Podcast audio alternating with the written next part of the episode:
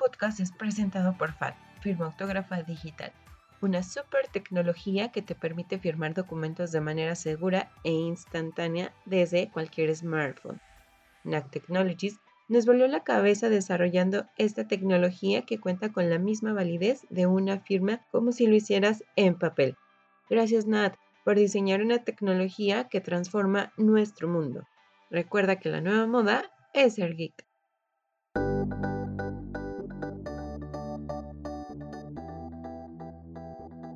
Hola a todos, bienvenidos a este nuevo episodio de Iterando. Tengo hoy el gusto de presentarles a mi colaboradora, compañera y amiga de toda la vida. Hola, ¿qué tal? Bienvenidos a Iterando, el podcast oficial de Iterar, dándole continuidad un poco a estos temas que hemos visto que les han gustado mucho a nuestra comunidad tenemos una entrevista con Jorge Castillo. Él es un ingeniero en electrónica y computación, creador de contenido, tiene su canal en YouTube, también lo encontramos en Facebook y él personalmente ha desarrollado un curso de conversión a autos eléctricos. Jorge, buenos días. Hola, ¿qué tal? Muy, muy buenos días. Gracias por la invitación. Y bueno, pues hola, ¿qué tal gente que nos escucha, amigos? Es para mí también muy, muy grato estar con ustedes. Bueno, pues efectivamente, así como lo mencionan, yo estudié ingeniería en electrónica y computación, pues varias presencias en las redes sociales. Estamos en Facebook, estamos en YouTube y hemos desarrollado un curso, una capacitación para enseñarle a la gente que esté interesada en esta cuestión de las nuevas tecnologías o de las tecnologías limpias básicamente, es un curso para que aprendan cómo es el funcionamiento de un vehículo eléctrico, cómo es el funcionamiento de, todas las partes que lo conforman. Y eh, básicamente la intención es que la gente pueda de, alguna manera saber que es factible convertir un vehículo que normalmente ha sido de, de combustión, un vehículo normal, usual, es factible de convertirse a 100% eléctrico. Como ya lo comentaba Jorge, eh, a mí en lo particular es un tema que me parece bien interesante y me recuerda un poco a todo lo que está haciendo Elon Musk pues eh, allá en Silicon Valley. Pero antes de entrar a eso, que quizás tengas algo que decir al respecto, me gustaría pues que nos contaras un poco más de ti y de dónde surge justamente esta idea de convertir autos eléctricos y sobre todo en Latinoamérica, que es el mercado al que quieres llegar. Bueno, ¿de dónde nace esta idea? Híjole, es, curioso. Esta idea para mí es, es un, sueño desde niño, básicamente. Es un sueño desde niño y ya eso hace muchas, muchas décadas. Pues que yo creo que todos en algún momento de la vida tenemos esas fantasías, ¿no? De, de, de qué vamos a hacer de grandes. Y una de las cosas que, de las tantas cosas que a mí me sonaba interesante desde, pequeño era precisamente esa cuestión de, la, de las tecnologías, ¿no? Eh, a mí siempre me gustó la ciencia ficción de niño, los programas estos de ciencia ficción, eh, me gustaba leer revistas tecnológicas, ¿no? Y curiosamente, a la edad de 8 años, 9 años, yo leía, así de manera interesante, estas revistas tipo mecánica popular, donde había muchas, muchas áreas tecnológicas. E-, era curioso de esa, de esa revista que abarcaba muchas áreas tecnológicas, desde mecánica, electrónica, ciencias espaciales y, cosas de esas. Y era muy digerible, ¿no? Así como, como se podía leer, era muy digerible para todo tipo de gente. Eh, y, y, yo tenía un familiar, un tío, que las coleccionaba entonces yo llegaba a, su casa y en lugar de ponerme a jugar o este, ponerme a ver televisión como, como en ese entonces, la mayoría de los niños, yo me metía a su, a su cuartito de trebejos, porque ahí tenía el tambache de, revistas tecnológicas estas, y me ponía yo a leer, a leerlas, ¿no? Se, me hacía muy, muy interesante todo lo que venía en esos artículos, y ahí encontré, encontré eh, varias cosas. Uno, artículos sobre computadoras que, a mí me llamaban la atención. Y eso despertó una de mis pasiones, ¿no? que fue la tecnología en computación. Eh, la electrónica también traía muchas cosas de electrónica. Y también de automovilismo. Y entre esas cosas del automovilismo salió alguna vez un artículo sobre, sobre autos eléctricos. y me quedé este, enganchado desde entonces con esta, con esta fantasía eh, que desafortunadamente pues eh, de niño no tienes ni, ni los recursos ni, ni, nada más como para integrarte a la, a la tecnología desde temprana edad. Pero despertó en mí mucho el interés y bueno, conforme fui creciendo pues me fui eh, empapando de más información y más información.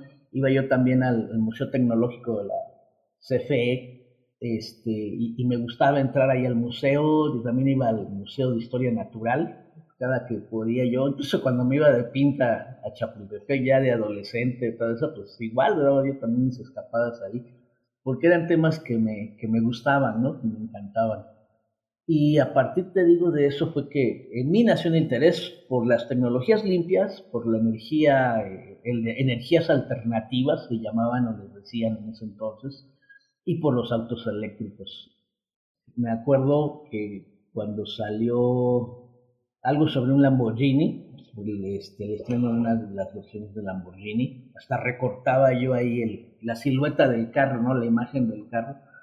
Y a la página siguiente venía un artículo de, de autos eléctricos. Entonces, ah, sí, yo quiero un Lamborghini, pero que sea eléctrico, ¿no? Si no es eléctrico, no lo quiero.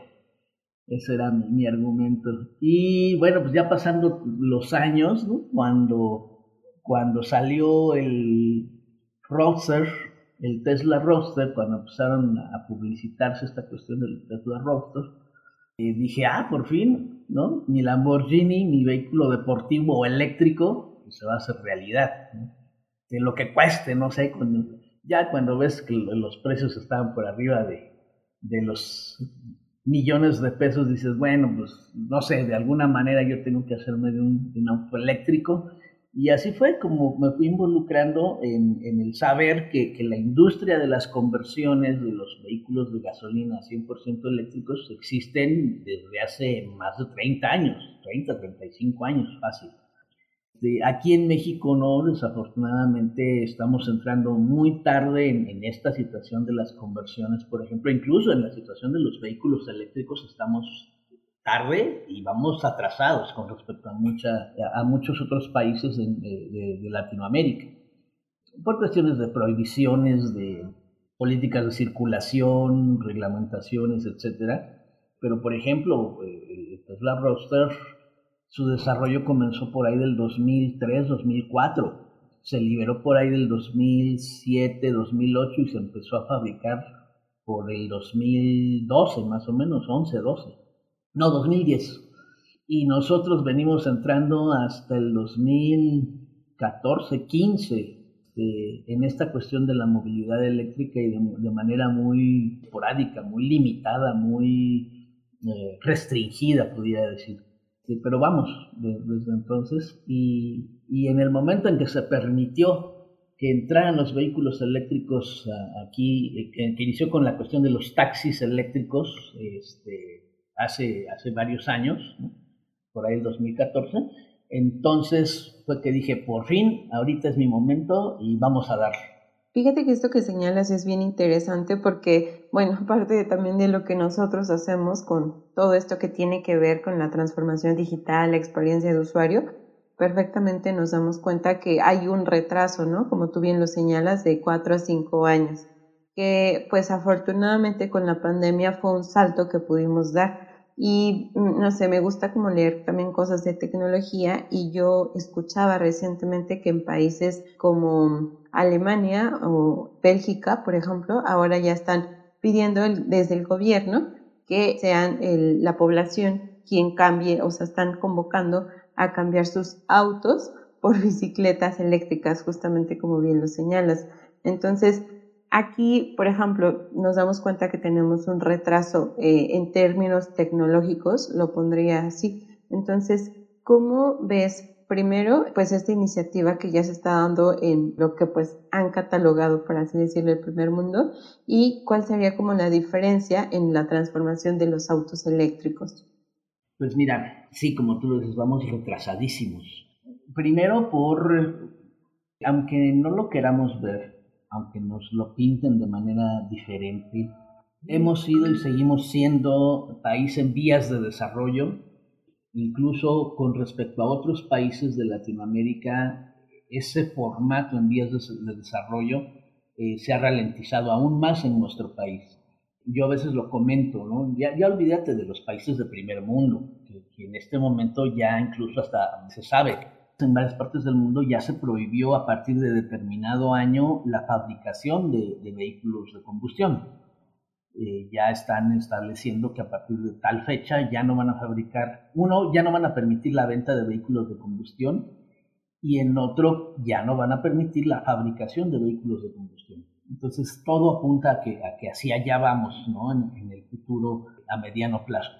Pero con respecto a nosotros como, como país eh, en Latinoamérica, es triste ver, desde mi punto de vista muy personal, que por ejemplo en los años 80, 90, eh, éramos punta eh, de lanza tecnológica en Latinoamérica. Los países de Centro, Sudamérica volteaban hacia México a ver cómo, cómo íbamos, cuáles eran nuestros avances, y éramos ejemplo, ¿no? éramos el líder para que nos siguieran, para que lo que se implementara aquí se implementara en, en otras latitudes hacia, hacia el Centro y Sudamérica. Y actualmente pues no. Incluso en algunas listas de, desarrollo tecnológico estamos en los tres últimos lugares, poco adelante de Cuba, incluso eh, de Bolivia, en fin, ¿no? Países que dices, eh, vamos, ¿cómo es posible que antes esta gente nos veía como, como ejemplo a seguir y ahora nos han superado eh, grande y enormemente, ¿no? O sea, y vamos, así como, como decimos que pudiera ser que el retraso tecnológico con respecto al primer mundo es de 5 a 10 años, pues ya por ahí comienza a verse, sí, yo creo que sí, unos 4 o 5 años con respecto al, retraso tecnológico eh, con estos países de Centro y Sudamérica. Entonces, sí, es, es difícil para mí hablar a ese respecto y decir, bueno, qué, qué está pasando, ¿no? ¿Qué esperamos para movernos hacia adelante, ¿no? Mira, qué interesante todo lo sí, Juan que nos has documentado en este momento, cómo nos hemos retrasado realmente en esto de la transformación digital. En lo personal, desde pequeño, mi papá me enseñó a, que los carros son wow. Este, y yo también cuando encontré los autos eléctricos dije, wow, qué gran alternativa. Cuando vi lo que estaba haciendo Elon y wow, pero, a ver, yo tengo una pregunta muy puntual. ¿Cómo funciona una transformación de un auto de combustión con gasolina a un eléctrico? Algo así como en español para que nosotros, las personas comunes, podamos entender cómo se hace una transformación. Claro, mira, el sistema de tracción motriz de un vehículo eléctrico es mucho, mucho más simple que el de un vehículo de combustión. Un vehículo de combustión tiene más de 250 piezas mecánicas que constituyen la infraestructura de un motor.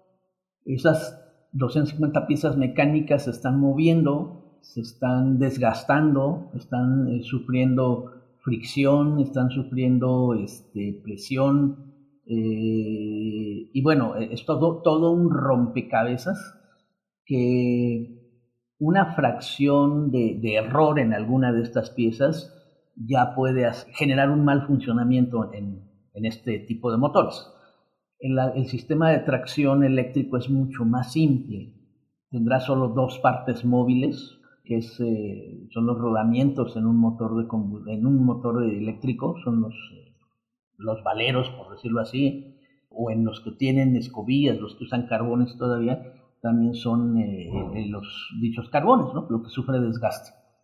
Pero párale de contar, no hay más. Entonces, pues no es otra cosa más que reemplazar el motor de combustión, que es todo un rompecabezas, difícil de armar y difícil de desarmar, por un, sistema de tracción eléctrico que, que se compone básicamente por el motor por el controlador, el variador de velocidad que, vendría a ser el acelerador y para la de contar. Algunos periféricos sencillos más, que, únicamente son de interconexión, ¿Y cuál es la dificultad? Pues simplemente entender algo de electricidad, algo de electrónica. Eh, sí tiene sus, sus importancias, sí tiene sus detalles técnicos y tecnológicos que comprender, pero se vuelve, se vuelve simple, ¿no? Y por ejemplo, nosotros en el país, de ejemplo de uso eh, de movilidad eléctrica, tenemos el metro, tenemos los trolebuses, tenemos los tranvías, que ese tipo de vehículos han funcionado y han sido funcionales durante muchísimas décadas. Vamos, los tranvías existen desde antes de la mitad del siglo. Eh, yo diría que desde el primer cuarto de siglo, del siglo pasado, los tranvías, los trolebuses del medio siglo pasado para adelante, ¿no? el metro desde los 70 para acá. Y han sido, han, han sido transporte que ha demostrado su funcionalidad la única diferencia es que vienen atados de manera permanente al sistema de alimentación eléctrica de la ciudad y ahora, bueno, el formato es ya independiente del, sistema de alimentación eléctrica. Pero así, así de simple, es reemplazar el motor de combustión por un motor eléctrico. No es más allá de eso. Ok, y a ver, ahí dijiste una parte que me interesó demasiado es igual reemplazar, entonces, como dices, nada más es reemplazar el motor, que si yo reemplazo el motor de un automático que de un estándar. No es tan simple. Aquí implica esta cuestión tecnológica de la mecánica, ¿no? de la ingeniería mecánica. somos una especie que maneja la pereza y confundimos a veces la funcionalidad con, con pereza. El, el sistema uh, de tracción o de transmisión automática lo que interesa es evitar que la gente haga los cambios de manera manual. Desafortunadamente, un sistema de transmisión automática consume más energía, consume más gasolina, más dinero, más recursos que, una transmisión manual. Aunque nos ahorre los cambios, nos ahorra los cambios de manera humana pero sigue teniendo una caja de cambios. En, en los inicios se, se, hacía de manera automática mecánica. Seguían realizándose los cambios, siguen realizándose los cambios en esas transmisiones, pero no las realiza el ser humano, el conductor. Se realizan de manera automática, mecánica o robotizada mecánicamente.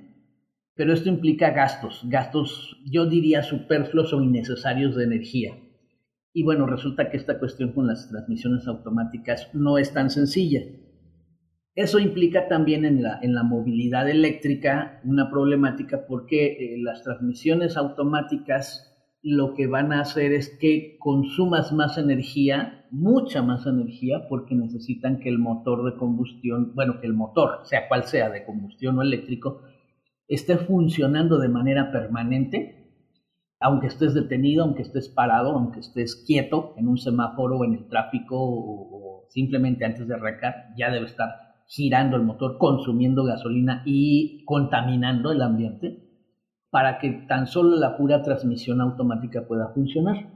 Entonces, no es lo idóneo, no es lo, más recomendable hacer la conversión de un vehículo con transmisión automática. ¿Se puede hacer? Sí, hay maneras de hacer la, la, conversión con una transmisión automática, sí, pero es más costoso, es menos rentable, no es tan funcional, te consume brutalidad de energía innecesariamente y bueno, por eso en, el caso de, de, realizar una conversión eh, sugerimos que no sea un vehículo de transmisión automática, sino que sea un vehículo de transmisión estándar, para evitarnos esos costos y esas problemáticas de solución. Pues qué padre y qué gran explicación nos acabas de dar. Eh, en lo personal yo me encanta el, el estándar. no, no soy tan fan del automático. Ya sabes, la velocidad, todo eso, por eso me gusta el estándar. Pero ahora yo te quiero hacer otra pregunta. ¿Tú ves esta conversión de autos eléctricos como el negocio del futuro? Digamos, lo que puede ayudar a México en particular a llegar a esta transformación digital. No solamente hablemos de computadoras, sino todo esto que nos está ayudando a ser, a ser eco, eh, ecológicos. Si es un negocio como tal, tanto para los usuarios como para empresas que están saliendo. hay un mercado. ¿eh? Eh, yo no, no podría decirte que es un negocio.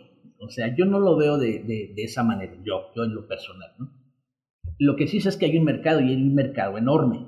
Hay una diferencia en esta cuestión de la percepción de lo que es un negocio entre los países o los inversionistas o, los negociantes de, países de primer mundo y los eh, inversionistas o negociantes de nuestro país. No sé así en Latinoamérica. Lo que estoy, los avances que estoy viendo en, el resto de Latinoamérica me, dan la impresión de que no es tanto así como lo es en nuestro país. En nuestro país la gente que eh, contempla una cuestión de negocio quiere un retorno de inversión casi inmediato. ¿no? O sea, estamos acostumbrados, sí invierto, pero cuando estoy recibiendo ya mis ganancias?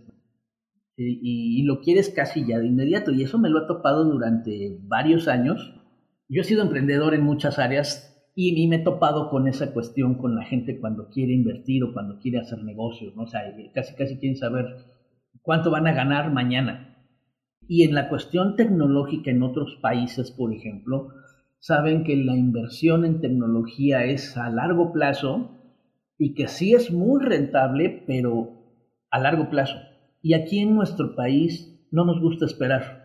Somos un país donde quieres la, recompensa inmediata eh, y si es posible antes, mejor.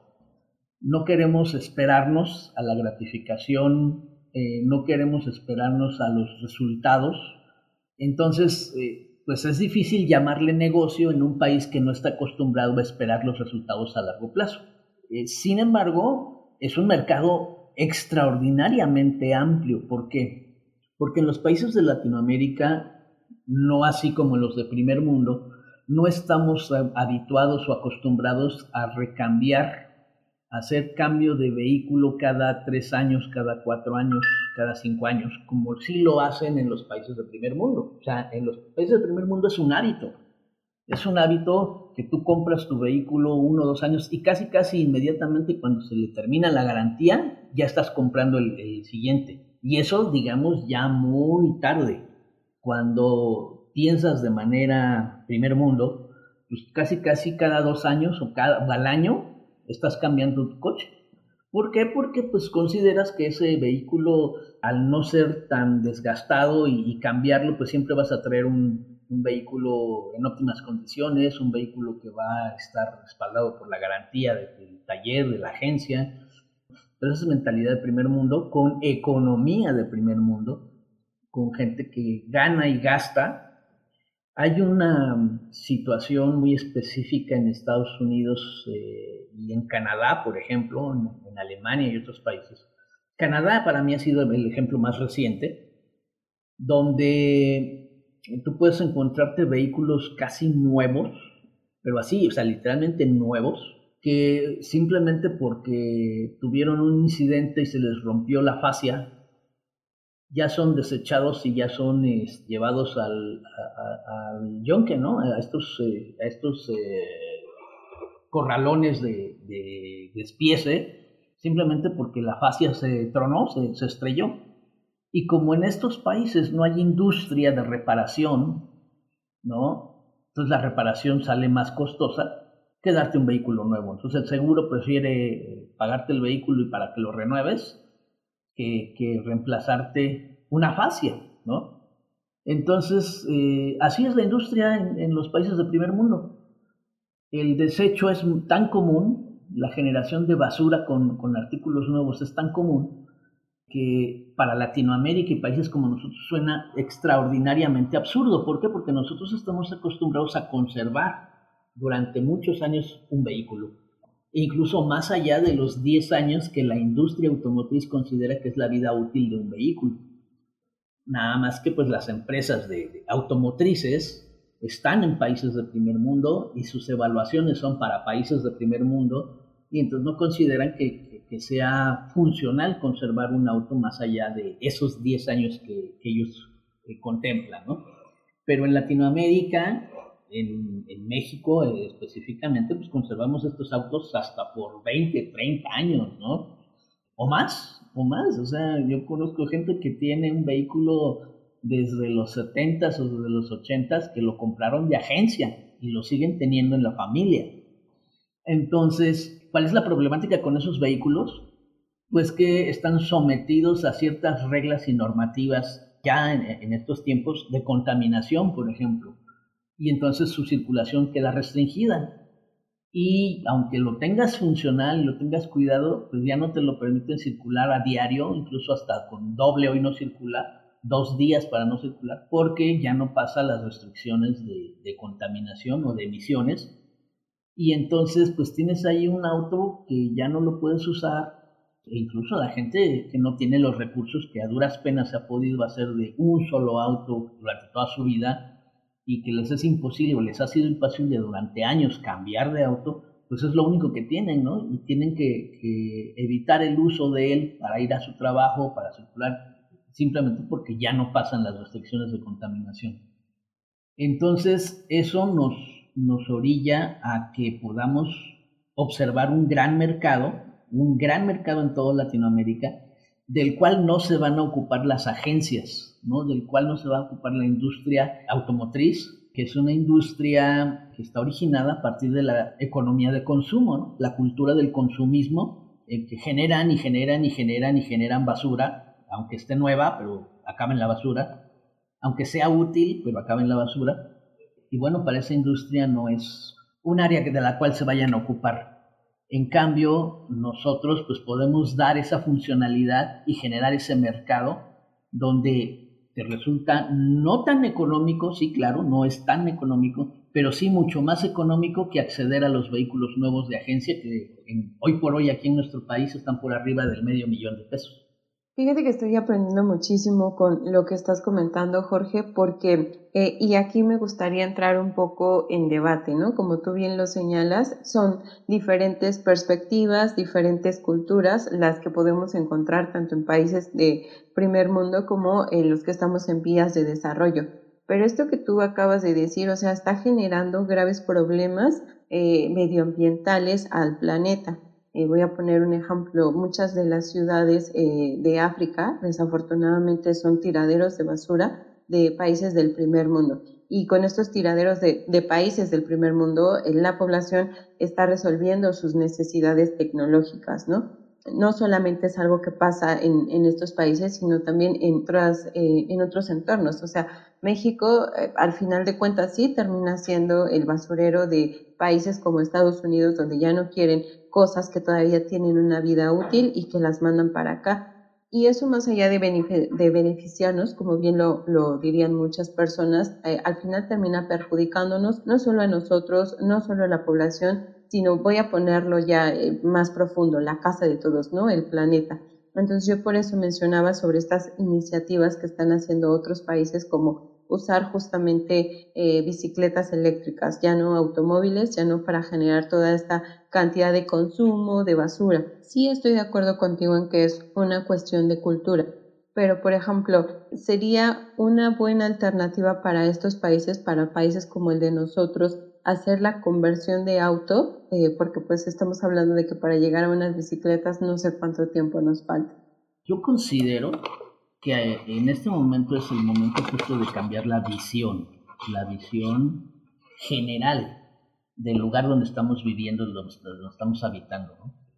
Es una crisis brutal, no nos damos cuenta, no nos damos, no nos ponemos a pensar, no nos damos el tiempo de pensar realmente cuál es la cantidad de desecho eh, doméstico, olvídate del desecho industrial, de desecho doméstico que generamos de verdad creemos que al, desechar estos artículos de un solo uso, al dejar de verlos, ya no existen. Al dejar de verlos ya no, este, no nos perjudican y estamos completamente, pero de verdad, completamente equivocados. Tan solo los, los envases de agua, los envases de agua, todos, todos, todos, en este momento, todo el mundo toma agua embotellada. Yo me acuerdo que hace siglo pasado, ¿no? finales del siglo pasado, podías tomar agua de la llave. En algunas casas, en, algunas, en algunos lugares, pues el filtro del agua estaba, estaba puesto ahí para precisamente purificar el agua de la llave. Y sin problema alguno podías tomar agua de la llave. Yo puedo decirte hoy por hoy que realmente el agua de la llave, el agua potable que llega por tu, tubería, con un filtro es tan bebible como, como el agua embotellada. Sin embargo, la industrialización nos ha eh, metido en la cabeza o nos ha adoctrinado que esto es lo normal, que el utilizar eh, eh, envases de PET, tomar el agua embotellada y que te la cobren, y que te la cobren un precio muy alto, es lo normal. Y no es cierto. O sea, no nos ponemos como usuarios en general, no nos ponemos a pensar eso.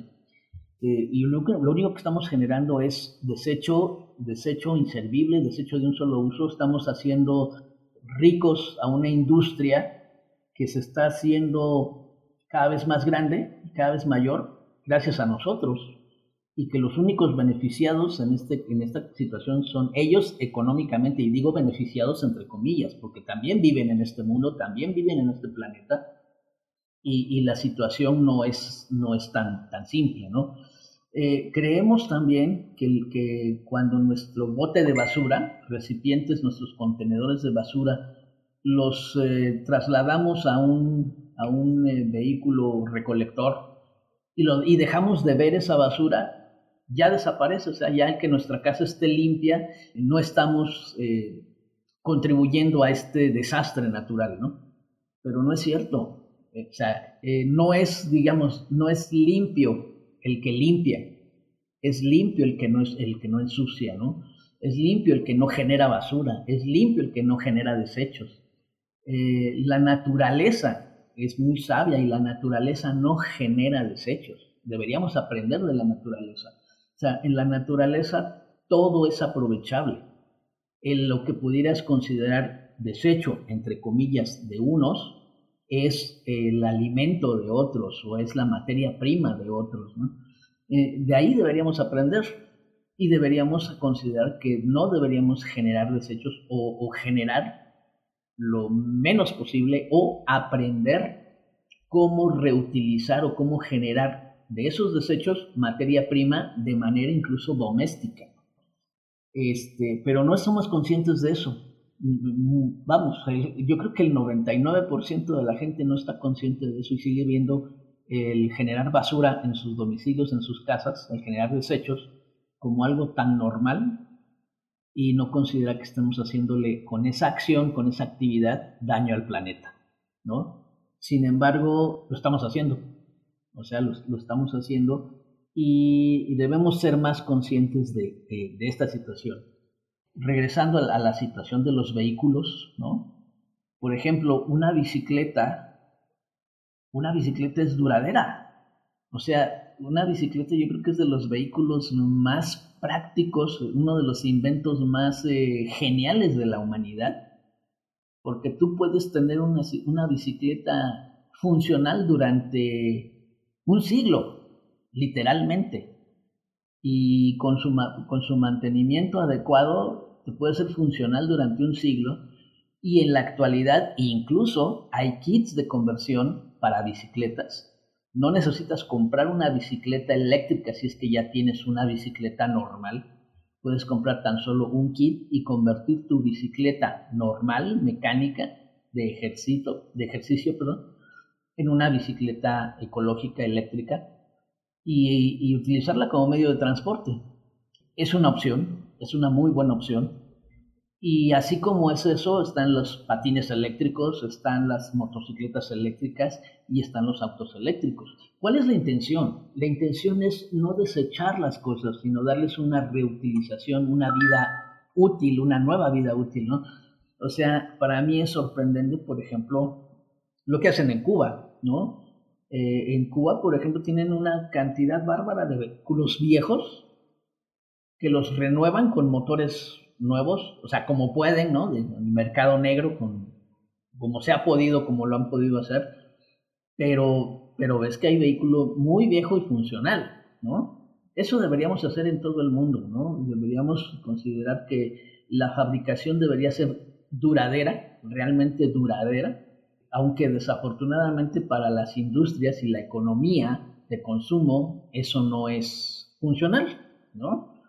Eh, deberíamos cambiar esa cultura del consumismo por la cultura de la economía circular, la economía de la naturaleza. O sea, deberíamos aprender de la naturaleza, cómo es su economía, cómo es su ciclo de economía, para volcarnos hacia, esa, ese esquema y evitar así destruir el planeta. Pero, pero sí, pues eso es lo que yo considero. Y ya sobre esto que nos mencionabas, sobre justamente que son una alternativa, hacer una conversión eléctrica es una alternativa, pero ¿cuáles son los costos que un usuario tendría que hacer? Esa es una pregunta que me interesa que nos contestes. Y la otra, ¿cuál sería el mantenimiento justamente? Claro. Bien, los costos. Los costos, eh, por ser una adición tecnológica, y una eh, adición de tecnología reciente, sí no son tan baratos, no son, eh, o sea, no son tan fáciles de acceder.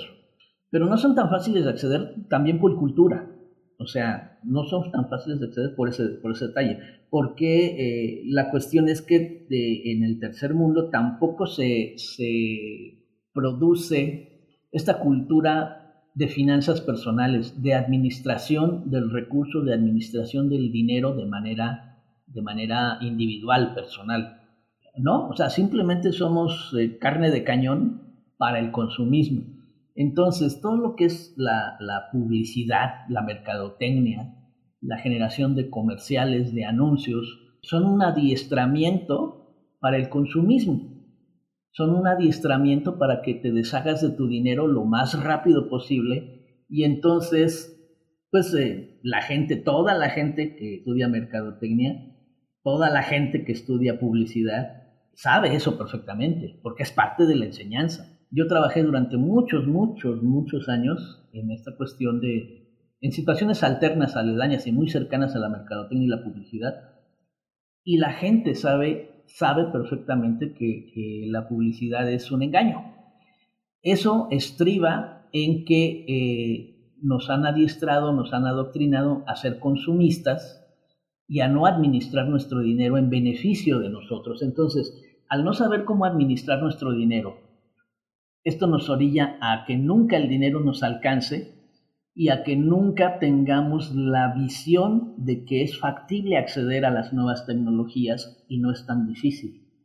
Sí, no es, no es barato, pero tampoco es excesivamente caro como, como es la comparativa hoy de un vehículo de combustión contra un vehículo 100% eléctrico. Eh, hablando de costos, por ejemplo, con respecto a, hablando de automóviles, ¿no? Actualmente un, un automóvil nuevo, nuevo, nuevo de agencia, de los más baratos está costando cerca de los 200 mil pesos. Uno nuevo de agencia de combustión. Si tú te vas a la opción de los vehículos eléctricos nuevos de agencia, estos comienzan arriba del medio millón de pesos, el más barato, el más barato y funcional. Entonces dices, bueno, ¿cómo es posible que estas tecnologías que quieren poner al alcance de nosotros estén en ese rango? Pues sí, eh, sí está ahí, pero mucha gente a veces lo piensa y dice que es porque es tecnología nueva, en cuanto comience a, haber mayor demanda, los precios van a bajar, etcétera, etcétera. O sea, es una mentalidad también que nos han inyectado. Pero déjame decirte que eso no va a ser así, no va a suceder. Y no va a suceder ¿por qué? Porque es la industria automotriz la que controla el costo de los vehículos. Y cuando la industria automotriz establece un costo, Fuera de ahí no se va a mover, no va a suceder que los, que los costos bajen. Simplemente eh, te lo dejan ahí hasta que te acostumbres que eso cuesta y hasta que lo pagues. Y es eh, muy cierto que en otras áreas la tecnología conforme va avanzando se va poniendo más al alcance de la gente, ¿no? Un ejemplo muy claro son los celulares. Y cuando salieron los celulares, pues solamente la gente de, de posibilidades económicas altas podía traer un celular muchos vivimos esa, esa situación de, de, verlo como algo, algo inalcanzable, ¿no? Una situación de lujo, una situación de estatus. y hoy por hoy cualquiera, casi cualquier persona, incluso eh, me ha tocado ver gente de la calle con celular. Y dices, bueno, O sea, la tecnología en, en algunos casos sí se, se pone de repente, después de años, bueno, ya llevamos una veintena o casi una treintena de años con los celulares, se pone al alcance de cualquiera. Pero en el caso de la industria automotriz, ¿cuándo se ha visto que los vehículos bajen de precio? Incluso los de combustión. O sea, nunca, jamás se ha visto eso. Jamás un, vehículo eh, nuevo al año siguiente te va a costar menos que el año anterior. Jamás.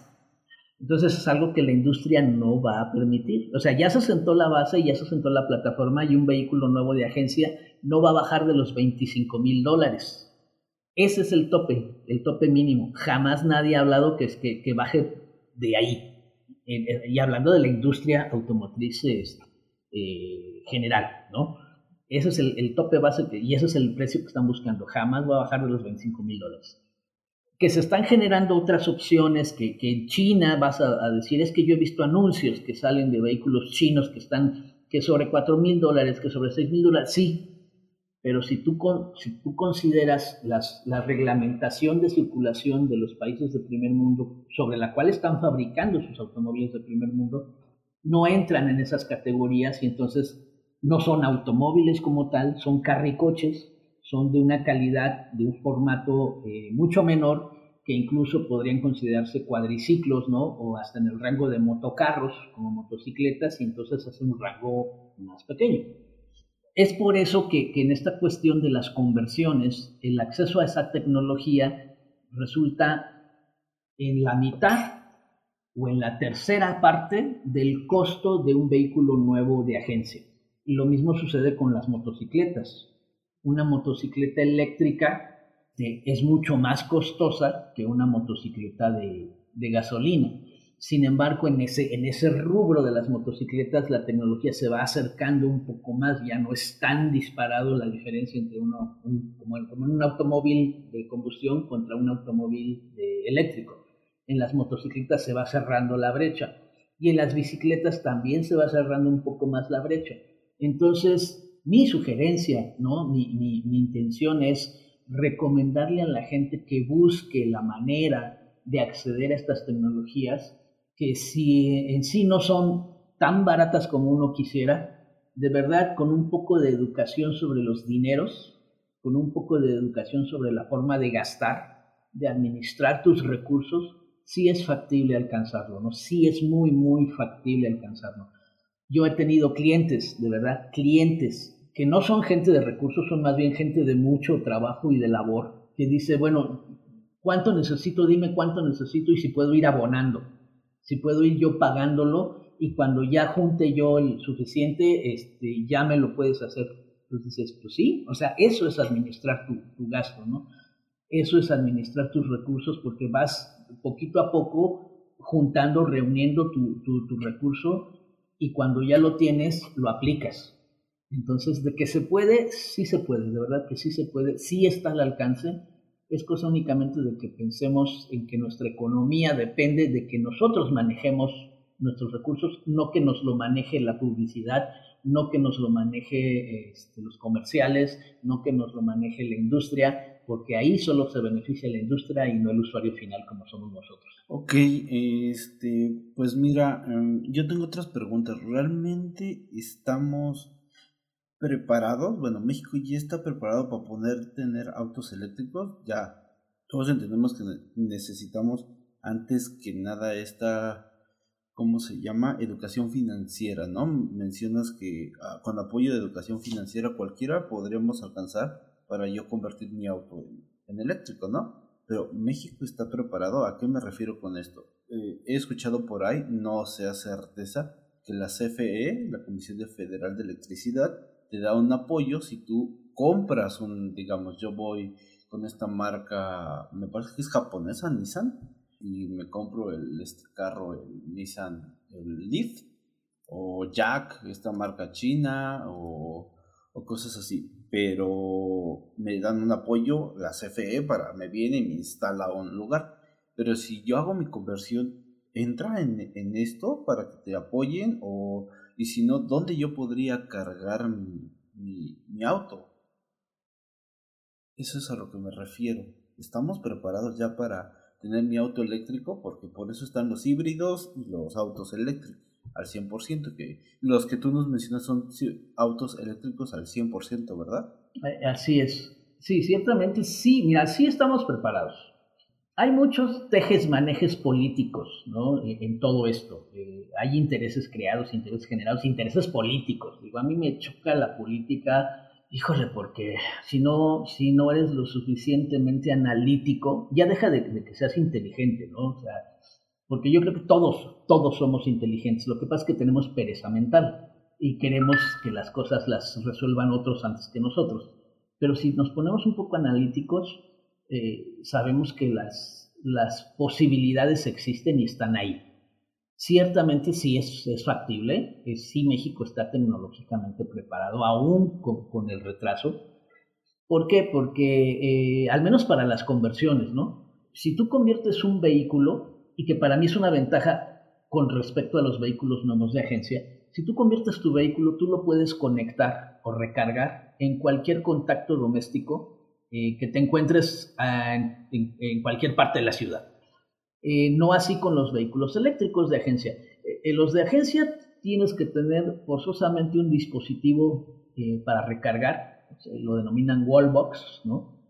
caja de pared, que es un, administrador de carga que te lo venden junto con el vehículo eléctrico y entonces lo instalas en tu casa y solicitas a la CFE que te ponga una bajada de electricidad independiente a tu, bajada normal de, casa para que te contabilice de manera independiente ese otro consumo de electricidad y entonces no te, no te suban a la tarifa de alto consumo, ¿no? la tarifa DAC. Ahora, por otro lado, en la ciudad, cada 10 metros o cada 20 metros tenemos un contacto doméstico. En la ciudad, no en tu casa. Ya en tu casa tienes, no sé, 10, 20 a veces, ¿no? En las casas pequeñitas tienes de menos tres, ¿no? En las casas ya más, este, más amplias, pues puedes tener cinco o seis en toda la casa.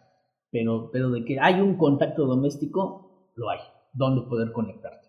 Y cada casa, la casa de al lado, la casa del vecino y la siguiente, hay un contacto doméstico. O sea que en toda la ciudad hay una posibilidad de que tú recargues tu auto eh, convertido de combustión a 100% eléctrico. Este, esa es la posibilidad que hay, no así con los eléctricos de agencia, que forzosamente necesitan este cargador en tu casa. ¿Por qué? Porque el dispositivo de contacto que tiene el automóvil únicamente entra en ese otro dispositivo, que es un formato, es una normalización internacional, y no es cualquier contacto doméstico. Entonces hasta eso están limitados, ¿no? están limitados a una estación de carga especial eh, y, los, los convertidos no.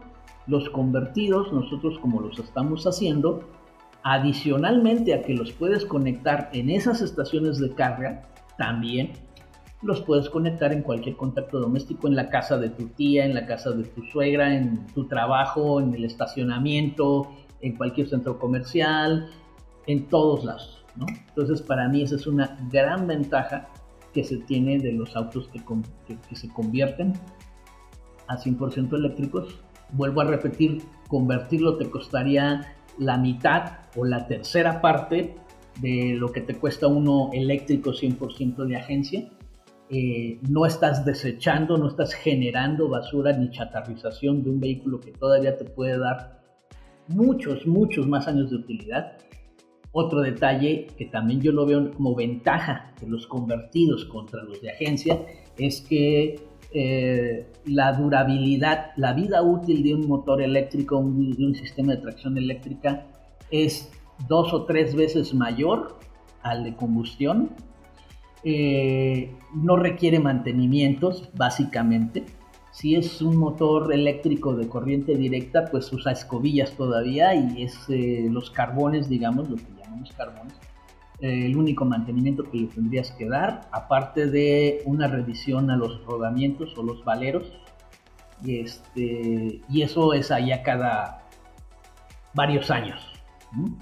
Y básicamente ese es el único mantenimiento. Entonces te ahorras gastos de mantenimiento contra, contra la combustión Y bueno, pues e, e, eso es una de las tantas eh, situaciones por las que yo veo viabilidad en acceder a la movilidad eléctrica.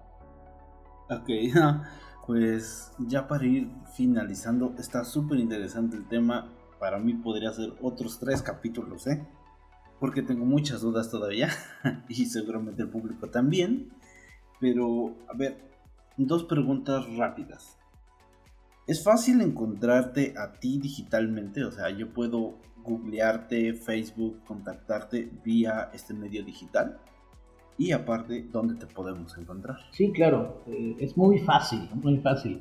Tú ahí en, Google le picas a www.conversionesautoeléctrico.com, así de simple, conversionesautoeléctrico.com y me encuentras, ¿no? Eh, también me encuentras en YouTube, en YouTube me puedes encontrar como conversiones a auto eléctrico en México. Y, en Facebook igual, conversiones a, auto eléctrico en México, conversiones a vehículo eléctrico en México. Y ahí estamos, ¿no? Ahí nos puedes encontrar, fácil, sencillamente, ¿no?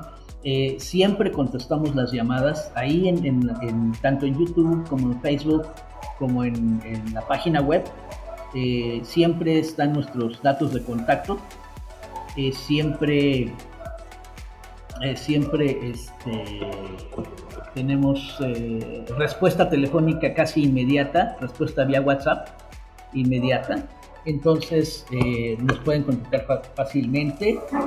Y con, esta, con respecto a esto de los cursos que también implementamos, los, los cursos y las capacitaciones, este, están disponibles, ¿no? A, nosotros nos interesa difundir esto lo más posible.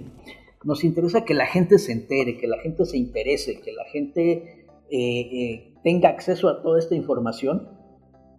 Y por eso damos capacitación para que la gente que quiera hacer la, conversión por su cuenta pueda hacerlo, ¿no? Obviamente con nuestra asesoría, con nuestro seguimiento, con nuestra eh, consultoría para que su conversión esté correctamente hecha, segura, sin complicaciones. Entonces, eh, pues damos, impartimos estos cursos. Las capacitaciones las estuvimos haciendo presenciales cada dos meses antes de la, de la pandemia.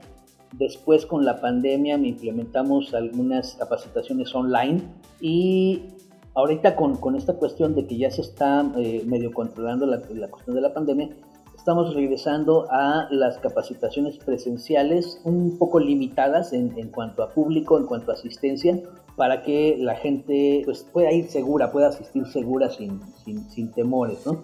Manejamos eh, las eh, situaciones de distanciamiento sanitario correctas para que puedan asistir. Se redujo el cupo, pero estamos, estamos impartiendo estos cursos. ¿no? La información ustedes encuentran nuestro, nuestro contacto también nuestro email es conversionesautoeléctrico.gmail.com y nos pueden enviar ahí un correo solicitando información de los cursos, solicitando información de las conversiones, cotizaciones, en fin, estamos localizables fácilmente. Ok, muchas gracias Jorge. Eh, es un tema que realmente da para mucho más. Nos despedimos también nosotros, somos IterArt. Pueden encontrar en nuestras redes sociales de bueno, en Instagram es IterartMX y en Facebook es Iterart Oficial. Este, transforma tu mundo, transforma tu vida. Hasta la próxima. Un gran tema. Muchas gracias, Jorge, de verdad. No, de qué, al contrario, muchas gracias a ustedes y eh, pues estamos a disposición cuando quieran seguir charlando este tema. Estoy con, gusto una vez más cuando ustedes me inviten. Este, yo sé que hay muchas preguntas, hay muchas cosas que, quisieran este, saber más. como dices, este es un tema que da para largo. Eh, y sí, con gusto, el día que ustedes quieran, otra vez estamos con ustedes. Muchas gracias.